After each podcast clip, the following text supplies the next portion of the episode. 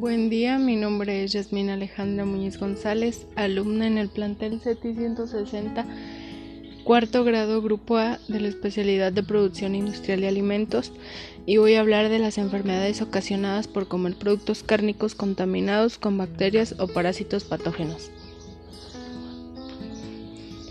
La carne, principalmente cruda, además de ser altamente susceptible a deterioro, también puede constituir un vehículo para la propagación de enfermedades transmitidas por alimentos. Durante el sacrificio y procesamiento, todos los tejidos potencialmente comestibles pueden estar sujetos a contaminación por diversas fuentes, ya sea interna o externa al animal. En animales vivos las superficies en contacto con el medio ambiente albergan una variedad de microorganismos, por lo que en muchas ocasiones los contaminantes se derivan de la piel del animal o bien de aquellas presentes en heces. Sin embargo, se ha determinado que las carnes procesadas son más susceptibles a contaminarse con microorganismos patógenos durante las diferentes etapas de sus procesamientos. La presencia de patógenos en la cadena de productos de los alimentos, aún en bajos números, es indescable y se considera como la mayor causa de enfermedades gastrointestinales alrededor del mundo. Los microorganismos patógenos que históricamente se han asociado a brotes del consumo de carne son Salmonella, E. coli 0157H7, productoras de toxina, Shiga, Listeria, Compilobacter, Clostridium perfinges y Yersinia. Aunque los primeros tres se ha reportado que actualmente son los más importantes como patógenos en carne de res, se ha establecido que para algunos microorganismos tales como Listeria monocytogenes y Clostridium spp, las principales medidas para lograr su control se, se enfocan en intervenciones durante las últimas etapas de la producción de la carne. Se ha encontrado que algunos de los patógenos presentes en carne, por ejemplo, por ejemplo Campylobacter SCP y Salmonella, pueden ser más eficientemente controlados por los principales procesos de intervención aplicados en la producción primaria combinados con la optimización de la higiene durante el sacrificio del animal es de suma importancia para lograr un control adecuado de microorganismos deteriorantes y patógenos. La higiene, así como el conocimiento de aquellos factores que pudieran permitir el establecimiento o desarrollo de los microorganismos. Se han desarrollado métodos no térmicos de control o preservación que han sido efectivos tales como altas presiones hidrostáticas, radiaciones, uso de compuestos naturales, empaques, activos e inteligentes, pulsos eléctricos de alta intensidad, campos magnéticos, oscilantes, ultrasonidos, entre otros. En este podcast nos enfocaremos en revisar los principales microorganismos patógenos en carne y productos cárnicos. La primera sería E. coli. Echerichia coli es un bacilo gram negativo, anacrobio facultativo de la familia Enterobacteriaceae que fermentan la glucosa y la lactosa. Generalmente las cepas de Echerichia coli son móviles, sin embargo existen cepas inmóviles. Aunque E. coli es una bacteria presente en la microflora de humanos y animales, existen grupos patogénicos causantes de diarrea y se les conoce como E. coli diarrogénicas, por sus siglas en inglés.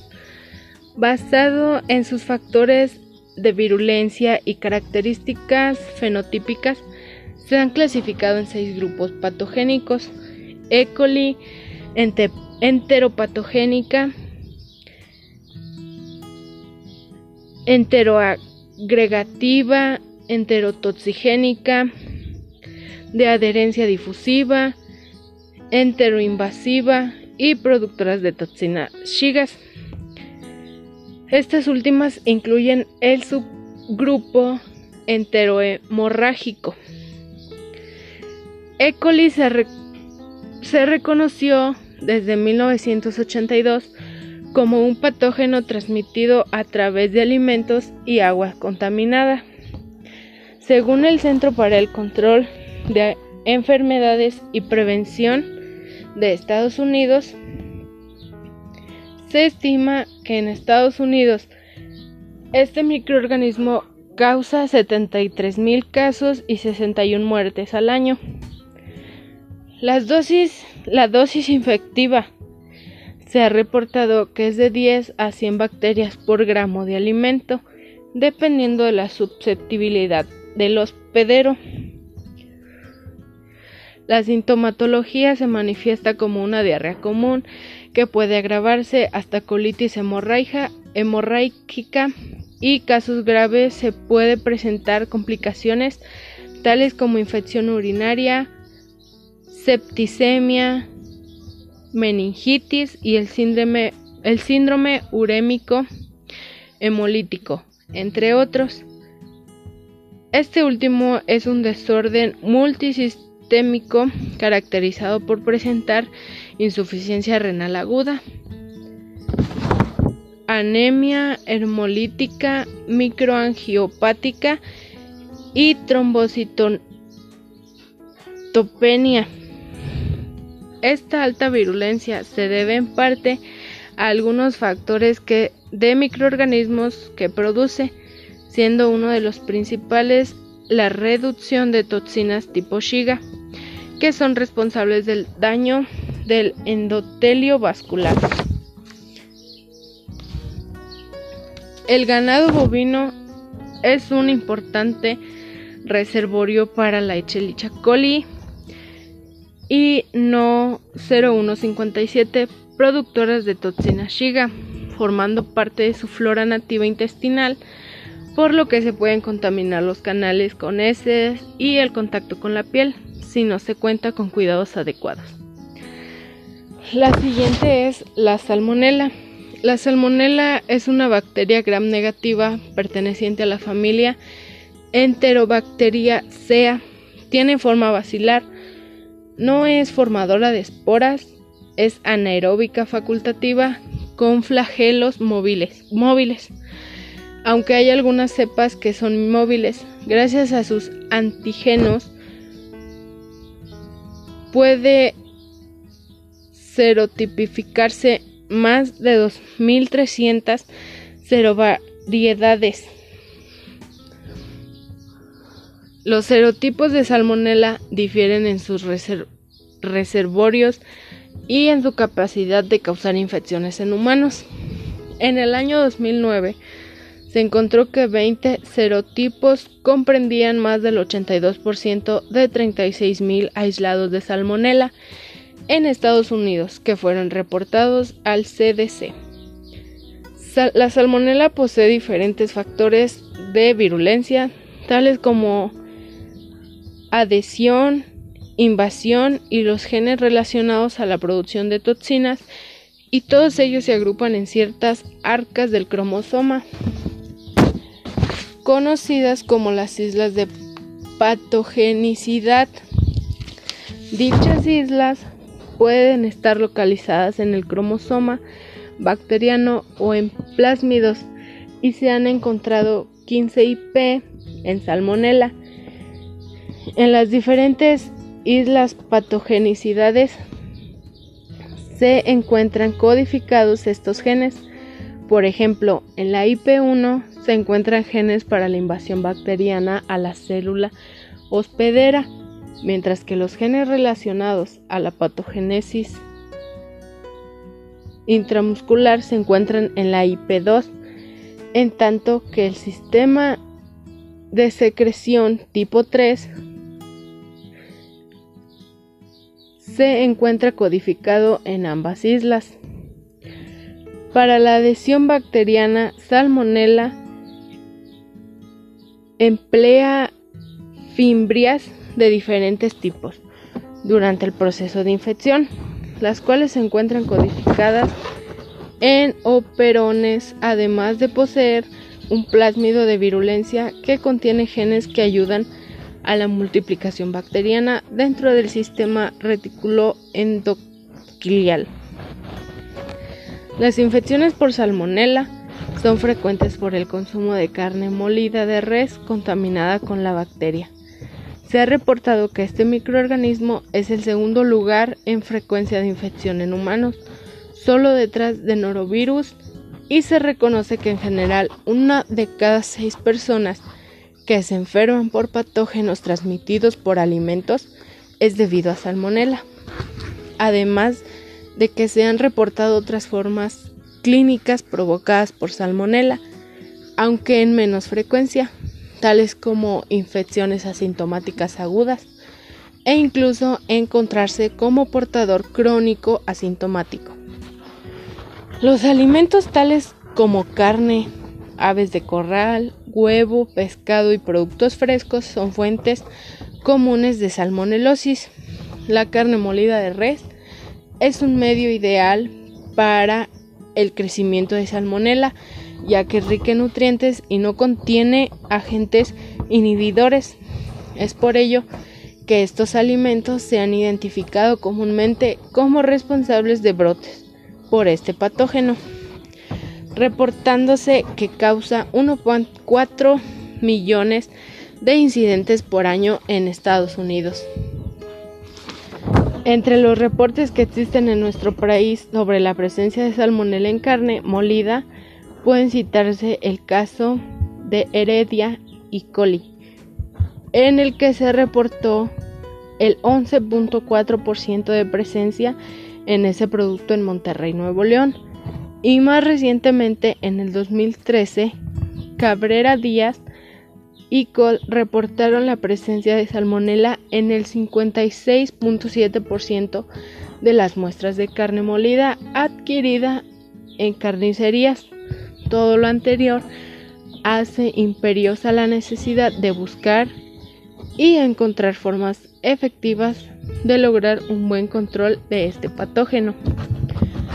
Para terminar, sigue la listeria monocitógenes Listeria monocytogenes es un patógeno transmitido por alimentos causante de una enfermedad oportunista llamada listeriosis. Es un bacilo gran positivo no, formado, no formador de esporas que tiene la capacidad de sobrevivir a temperaturas de refrigeración.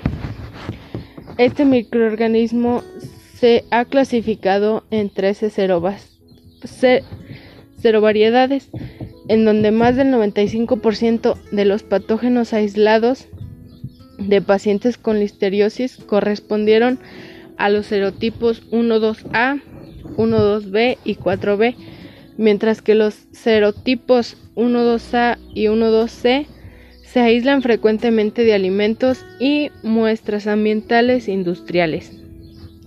Este microorganismo tiene la capacidad de penetrar y sobrevivir en muchas células debido a sus múltiples estrategias para utilizar los mecanismos moleculares del hospedero. Está distribuido ampliamente en la naturaleza y puede contaminar productos crudos o alimentos listos para consumo que han sido preparados sin tratamiento de inactivación bacteriana como el calor o bien contaminar el alimento después de este proceso, pudiendo sobrevivir incluso proliferar en, en, los alimentos almacenados en cuartos fríos o bien en condiciones desfavorables como ambientes con altos contenidos de sal. La patogenicidad de este organismo es relativamente baja, ya que la listerosis invasiva es una enfermedad rara con una incidencia anual en la mayoría de los países de menos 100.000 habitantes. Sin embargo, cuando Listeria monocitógenes causa la enfermedad invasiva, la tasa de mortalidad es muy alta, alcanzando entre el 20 y 50%. Las manifestaciones clínicas de la listeriosis incluyen infecciones neurológicas, asociadas con encefalitis, meningitis, septicemia y aborto, principalmente en personas inmunocomprometidas. Los brotes por este patógeno se han documentado en Estados Unidos, Europa y Europa desde 1980. Listeria monocytogenes se ha reportado como un microorganismo persistente en las plantas procesadoras de alimentos, siendo esto la mayor fuente de contaminación para el producto. Este patógeno a menudo se encuentra en cortes frescos de carnes de res y aves. También puede crecer en productos cárnicos cocidos embutidos, tales como sería la salchicha para hot dog. Resulta de suma importancia asegurarse que las carnes rojas contaminadas no contaminen productos listos para el consumo,